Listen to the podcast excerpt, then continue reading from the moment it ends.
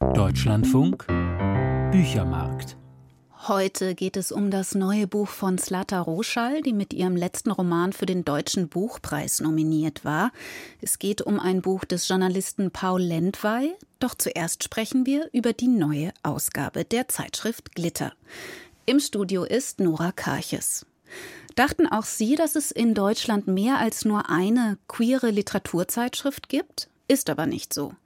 Eine Zeit lang gab es zwei, die Zeitschriften Transkodiert und Glitter, aber seit Transkodiert in eine kreative Pause gegangen ist, gibt es nur noch die Glitter.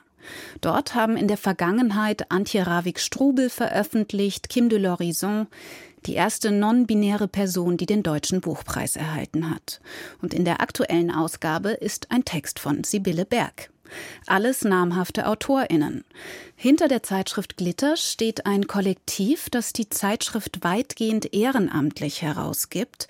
Ich habe mit Patricia Hempel aus der Redaktion gesprochen und als erstes zu ihr gesagt, sie arbeiten, das habe ich mir notiert, zwischen der Schweiz, Deutschland, Buenos Aires, Belgrad, Montenegro, Lima, Hanoi, Beirut und Istanbul.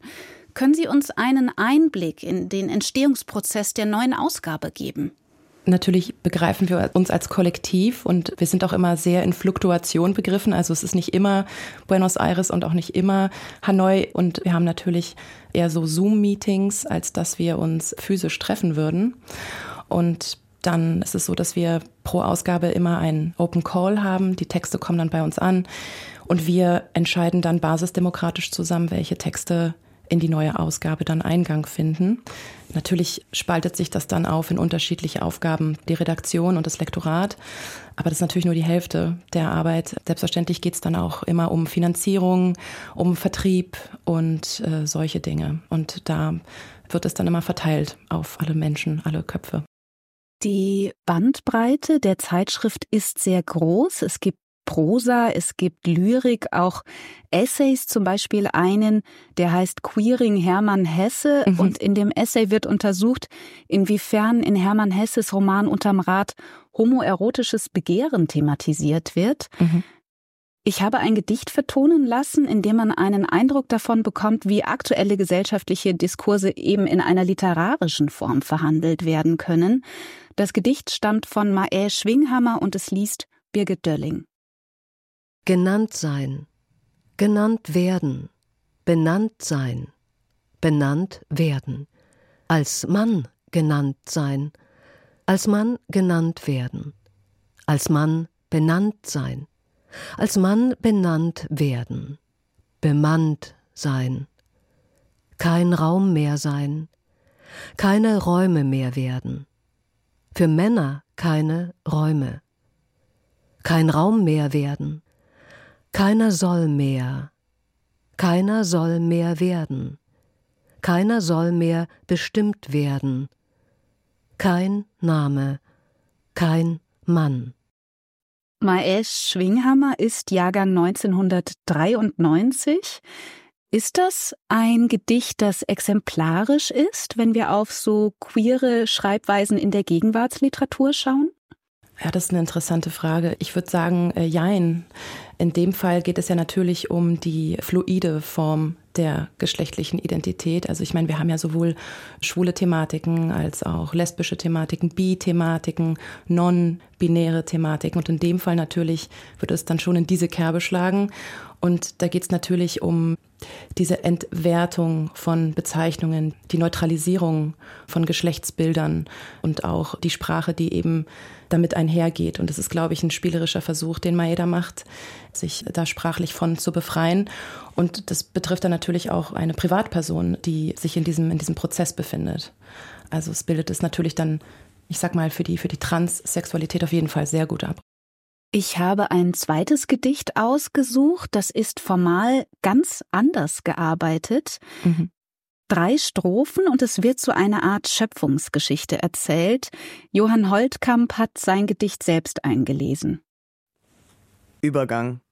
Sie kamen aus dem Meer, die Finger vergilbt vom Graben im Phosphor und die Augen blind. Ich sah ihre Flossen, bernsteinfarbene Knochen unter der feuchten Haut schimmern, wusste gleich, ich bin einer von ihnen. Also knöpfte ich mich seitlinks auf bis zur Ohrenmuschel, schlüpfte, ließ mir das Land abblättern wie Schiefer, und was übrig blieb. Einer blies mir die Luft aus den Rippen, ein anderer wusch meine Schläfen mit Salz. Dann gingen wir fort, zurück in das Wasser, ich war endlich formlos, und meine Pupille wurde weiß.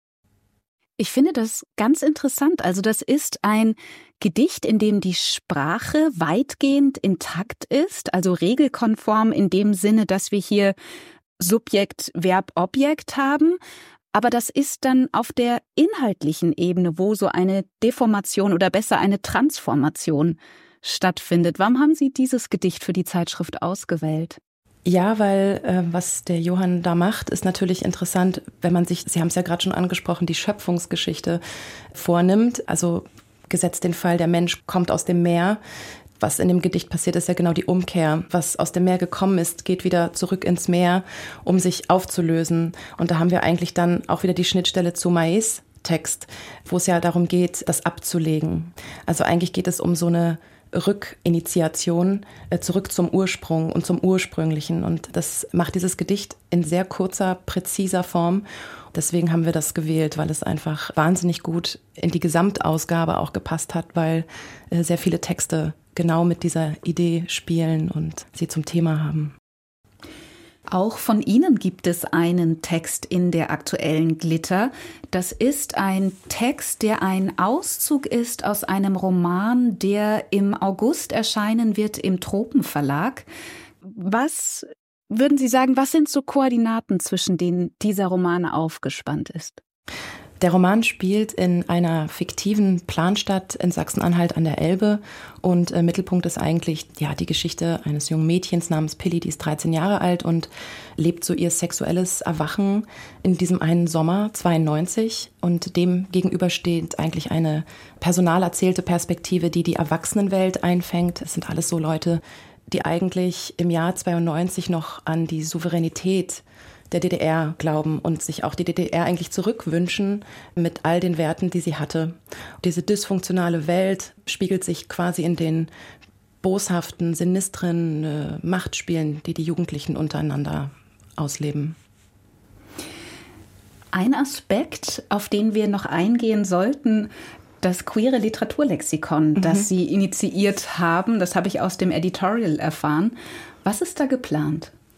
Der Startschuss war ein Symposium, 22 AutorInnen, die festgestellt haben, warum gibt es nicht eigentlich eine, eine Plattform, in der queeres Schreiben, queere literarische Arbeiten, aber auch wissenschaftliche Arbeiten vereint zu finden sind. Und das Quitlex.org war sozusagen dann die Beta-Version, die daraus entstanden ist. Und das Schöne an dem Ganzen ist, dass man sich selbst auch mit einer Wissensspende beteiligen kann. Das heißt, es läuft ein bisschen wie bei Wikipedia. Aktuell arbeiten da Donat Blum, Anais Stein und Ivona äh, Bocjanovic zusammen auf Schweizer Seite. Der Plan ist aber da noch weitgehender und großperspektivischer. Das war Patricia Hempel. Die Zeitschrift Glitter erscheint einmal im Jahr. Die neue Ausgabe hat 126 Seiten und kostet 10 Euro. Viele Romane, Sachbücher und Essays der letzten Jahre erzählen von Mutterschaft. Wie ist sie mit Emanzipation und gleichberechtigter Partnerschaft vereinbar? Um diese Frage geht es auch im neuen Roman von Zlata Roschal. Meine Kollegin Miriam C. hat Ich möchte Wein trinken und auf das Ende der Welt warten gelesen. Mit ihrem vielbeachteten Debütroman hat sich die russlanddeutsche Schriftstellerin Zlata Roschal einen radikalen Ruf erschrieben. Völlig zu Recht. In ihrer Literatur stecken schonungslose und vielschichtige Beobachtungen über das Leben als Migrantin und Mutter. Der Dammschnitt tat nicht weh, das Nähen auch nicht. Es war das angenehmste fast, einfach zu liegen, die Arme auf dem weichen, faltigen Bauch, die Beine hochgestreckt und auseinander. Maria Nowak, die 32-jährige Ich-Erzählerin in Rochals zweitem Roman, bekennt sich ohne Umschweife zu ihrem Leben, zu ihren äußeren und inneren Verletzungen.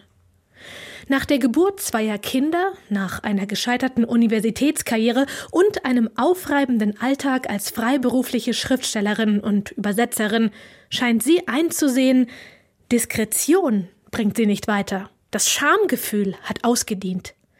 Der herrlich kapriziöse Titel gibt diesem Buch seinen Ton vor. Ich habe auch keine Lust, mit dir zu schlafen. Ich möchte Wein trinken und auf das Ende der Welt warten. Hier schreibt jemand vom Bodensatz seiner Existenz, aus aller Enttäuschung heraus über die verfehlten Lebensentscheidungen, über die geplatzten Träume und schmerzvoll gewonnenen Einsichten. Dabei lebt Maria eigentlich ganz gut. Sie hat einen verständnisvollen, zehn Jahre älteren Ehemann, der ein stabiles Einkommen nach Hause bringt und sich um Haushalt und Kinder kümmert. Trotzdem fühlt sich Maria allein. Sie glaubt nicht mehr, was die mobilen, weltbereisten und Progressiven behaupten, dass der Körper ein kulturelles Konstrukt, bloß sozial und sprachlich determiniert sei. Ihre Geburtsverletzungen sind keine Zeichen, sondern Realität. Jetzt bin ich von allen Seiten verwundbar, habe die Grenzen ausgedehnt und verloren. Mein Innerstes verteilt sich über den meinen und einen anderen Körper von seltsamen, mir unähnlichen Proportionen. Ich lege Horcruxe an wie Voldemort, Garanten für das weitere, vielleicht endlose Dasein, aber sie machen mich nur angreifbarer von allen Seiten. In einem Hotelzimmer in Prenzlauer Berg beginnt Maria Nowak ihren buchlangen inneren Monolog. Zum ersten Mal seit fast drei Jahren ist sie verreist auf einem Übersetzerseminar in Berlin. Zwischen den Vorträgen beginnt sie eine Auftragsübersetzung, die prompt auch in ihre literarischen Überlegungen einfließt. Die junge Frau beantwortet nämlich kurzerhand jene Briefe aus den späten 1920er Jahren, in denen ein deutscher Ausgewanderter in Milwaukee nach seiner Geliebten in Deutschland schmachtet.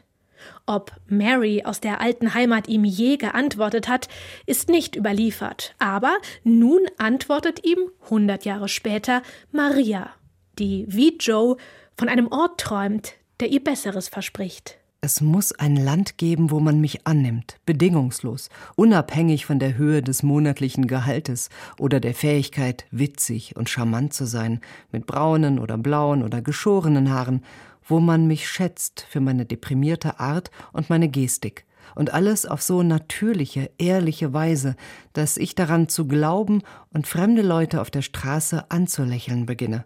Marias Nachdenken hat stets eine politische Dimension und reicht zurück in ihre polnisch-jüdische Familiengeschichte. Wenn sie zum Beispiel die wahnwitzige Konkurrenz unter deutschen Müttern beobachtet, die Platzdeckchen für die Kita um die Wette nähen. In Polen herrsche Kindern gegenüber ein anderer Umgang, schließt sie aus ihren eigenen Erfahrungen, ein härterer. Immer wieder lenkt Maria Nowak den Blick auf die Frauen in ihrer Familie, zur jüdischen Oma in Krakau und vor allem zur Mutter, die nie richtig Deutsch gelernt hat, sich nie so recht mit ihrem Kind, einem Mädchen, abfinden konnte und ein prekäres bundesrepublikanisches Berufsleben lang putzte. Auch Maria ist Ausländerin geblieben, Deshalb ist sie besonders wachsam für die Gefahren im Deutschland der Gegenwart. Nur die, die rechtzeitig, schnell genug, die kleinen Koffer aus dem Keller, die werden es überleben. Und ich bin mir ziemlich sicher, dass sich alles wiederholt. Es ist kein Zufall mit den frohen AfD-Plakaten entlang der Straße, von Jahr zu Jahr und allem drumherum. Es wird kommen, sag ich dir. Wir müssen bereit sein. Und dann sofort, sofort nach. Es folgt ein Spiegelstrich. Maria kennt kein Land, in das sie so gutgläubig aufbrechen könnte wie einst der ausgewanderte Joe. Es bleibt eine Leerstelle und damit, wie so oft bei dieser außergewöhnlichen Autorin, die Auslassung, in der genauso viel steckt wie in Rochals kunstvoller Syntax. Hier gibt es keine eindeutigen Lesarten. Möglichkeiten und Widersprüche, Kampf und Depression, Bitterkeit und Hoffnung schillern in jeder Zeile. Und so sei der Romantitel auch fürs Lesepublikum programmatisch. Slata Rochal möchte man lesen, wieder lesen und auf das Ende der Welt warten. Miriam C. über Slata Roschall. Ich möchte Wein trinken und auf das Ende der Welt warten. Klassen Verlag 176 Seiten, 22 Euro. Der österreichisch-ungarische Journalist Paul Lendwey hat viele Jahre als Mitteleuropa-Korrespondent der Financial Times in Wien gearbeitet. Später war er beim österreichischen Rundfunk. Seit den 1960ern veröffentlicht Paul Lendwey Bücher und jetzt gibt es ein neues. Über die Heuchelei heißt es. Günter Keindelstorfer. Schonungslose Ehrlichkeit. In der Realpolitik gilt das nicht gerade als Tugend. Paul Lendweis Diagnose fällt diesbezüglich illusionslos realistisch aus. Heuchelei, Falschheit spielt eine zentrale Rolle in der Politik. Schon Montaigne hat darüber geschrieben, die Verstellung der Menschen. In seinem neuen Buch, einer Sammlung von neun Essays, befasst sich Paul Lendwey mit der Rolle der Heuchelei in der aktuellen Weltpolitik. Als Meister des Tarnens und Täuschens hat sich spätestens mit der Entfesselung des Ukraine-Kriegs der russische Staatspräsident Wladimir Putin entpuppt. Jahrzehntelang habe Putin der Welt vorgegaukelt, er sei ein berechenbarer und, trotz problematischer Seiten, in letzter Instanz ein rationaler Politiker, so Paul Lendwey. Aber es hat sich herausgestellt, hinter dieser Fassade war auch und ist ein großrussischer Nationalist. Und er hat das im hohen, relativ hohen Alter, nicht späten 60er Jahren seines Lebens, hat alles aufs Spiel gesetzt, weil diese Invasion, dieser Überfall, das ist natürlich ein folgenschwerer Fehler. Und das zeigt, dass hinter dieser Fassade nicht ein großer Politiker oder Staatsmann stand. Dass ein Geheimdienstler wie Putin auf dem Gebiet des Blendens und Blöffens eine gewisse Expertise hat, sollte niemanden verwundern. Die deutsche Spitzenpolitik ist dennoch freudig auf den russischen Präsidenten hereingefallen, wie Paul Lendwey in seinem Buch analysiert. Einerseits, weil man zwischen Rhein und Oder bis heute ein schlechtes Gewissen wegen des Hitlerschen Vernichtungskriegs im Osten hat. Andererseits, weil die bundesdeutsche Wirtschaft jahrzehntelang von den vermeintlich guten Beziehungen zu Russland profitiert hat dass sich die deutsche Sozialdemokratie, ein Erbe der Ostpolitik Willy Brandts, jahrzehntelang Illusionen über Putins Intentionen gemacht hat, kann man bei einigem guten Willen für geopolitische Naivität halten. Eine Entschuldigung, die Paul Lendwey im Falle des langjährigen Gazprom-Lobbyisten Gerhard Schröder nicht gelten lässt. Gerhard Schröder hat schon als Kanzler 40 Mal Putin getroffen und eine Freundschaft geschlossen und sofort, nachdem er die Wahl verloren hat, sofort stellt er sich zur Verfügung und er ist bis heute Mitglied der Sozialdemokratischen Partei, die ich für einen folgenschweren Fehler halte. Er war wie der Nawalny der große und so mutige Gegner von Putin, der jetzt am Rande des Todes, am Rande des gesundheitlichen Zusammenbruchs von der Welt, total isoliert in Sibirien in der Zelle sitzt, gesagt hat, er hat das so formuliert, Schröder ist der Laufbursche von Putin. So ist es. Als Virtuose des Heuchelns, so führt Paul Lendwey in seinem Buch aus, darf auch der ungarische Ministerpräsident Viktor Orban gelten.